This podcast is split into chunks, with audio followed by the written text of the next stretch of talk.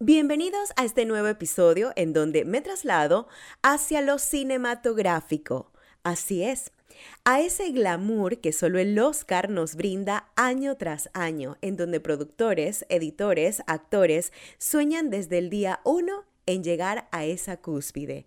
Hoy hablaré sobre los momentos icónicos, inolvidables y muy curiosos de esta entrega número 92 de los Oscars. Bienvenidos.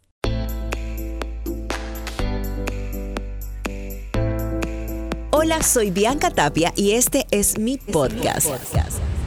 Abro este espacio para compartir contigo información útil de temas sobre tendencias digitales, crecimiento personal, emprendimiento, hasta entretenimiento. Sí, de todo un poco. Una revista auditiva que te mantendrá actualizado y con contenido para compartir a quien le sea útil. Bienvenidos, esta soy yo, Bianca Tapia. Bianca Tapia. Y definitivo hay un millón de momentos que deseamos recordar, pero en los que hoy quiero enfocarme son en aquellos discursos, presentaciones, reacciones y, por qué no, hasta momentos extraños que se dieron durante esta premiación. Comenzando desde el final, así como lo escuchan, es muy notable que a lo largo de los años la producción de estas premiaciones no sabe de pronto cómo cortar a los artistas que ganan premios, pero el Oscar muy politemente lo ha sabido incluir como un toque de que está bien por ahora, señores, y bajan automáticamente el trípode que sostiene el micrófono de agradecimientos. Pero eso no es lo impactante.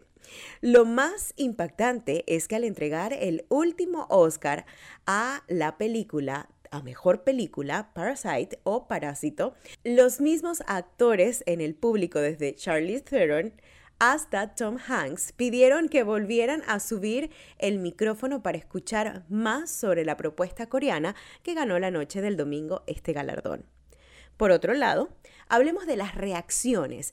Y es que no solo queremos realzar la reacción que tuvimos varios al no poder quizás o más bien dudar si era Jane Fonda otra actriz que ha surgido en el tiempo. Pero señores, era Jane Fonda, así con un vestido utilizado en Cannes 2014, otra figura del espectáculo que en menos de una semana nos enseña que no interesa la edad para nada de lo que uno se proponga. Otro momento que quizás no sé si es que estamos viejos, los de 30 o 40, o es que los de 18 o 20 nos ven como viejos de otra galaxia, fue la cara de Billie Eilish, quien reaccionó de forma sumamente extraña al ver a Eminem resurgir en un escenario que lo llevó también a ganar el tan preciado Oscar como mejor canción de una película por Lose Yourself. Pues para la sorpresa de muchos, la cantante norteamericana aparentemente no sabía quién era, y eso se notó cuando la cámara la enfocó.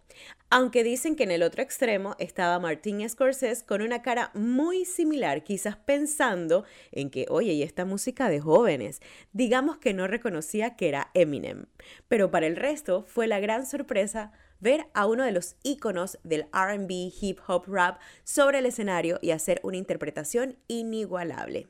Definitivo, un momento impactante, que a quien no le cayó la piedra, no sé en qué planeta vive. Fue el discurso de Joaquín Phoenix, que fue un regaño pero con sentido y que realmente es importante aprovechar ese espacio que le llega a millones de personas para hacer un llamado de atención a la humanidad. Creo que ya varios vamos entendiendo a Joaquín y su mensaje.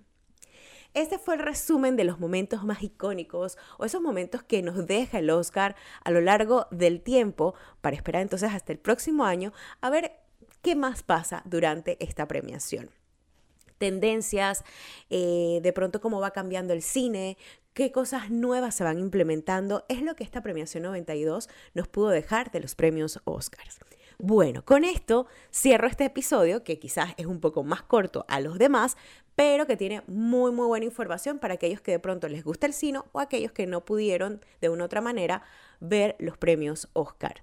Y por supuesto, recordarles a todos que tenemos el episodio número 12, el próximo episodio, el martes 17 de febrero, y nos vamos a enfocar en un tema de parejas que ya me habían pedido en el Instagram y hablaremos de el divorcio, así es. Ustedes me dirán, Bianca, pero estamos en víspera de San Valentín. Pero señores, el divorcio existe, el divorcio es un proceso y el divorcio también es una parte de la vida en pareja. Entonces creo que es importante tocarlo porque también viendo eh, todo esto, la premiación de los Oscars y demás, la película Marriage Story, Historias de un matrimonio, eh, tiene, arroja mucho la realidad y tiene mucho que ver con este tema que vamos a tocar la próxima semana con un especialista en el tema de divorcios. Así que ustedes no se lo pierdan si conocen a alguien que pues está pasando por ese proceso o que está tomando en consideración realizarlo, escucharlo porque también nos van a dar muchos tips acerca de cómo llevar mejor este proceso, obviamente enfocándonos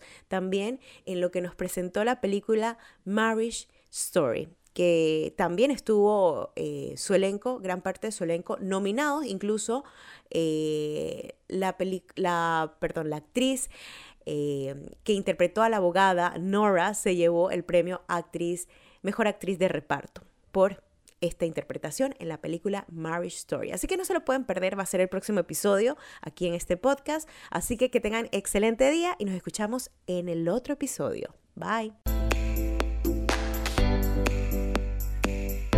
Has escuchado un episodio más de Bianca Tapia.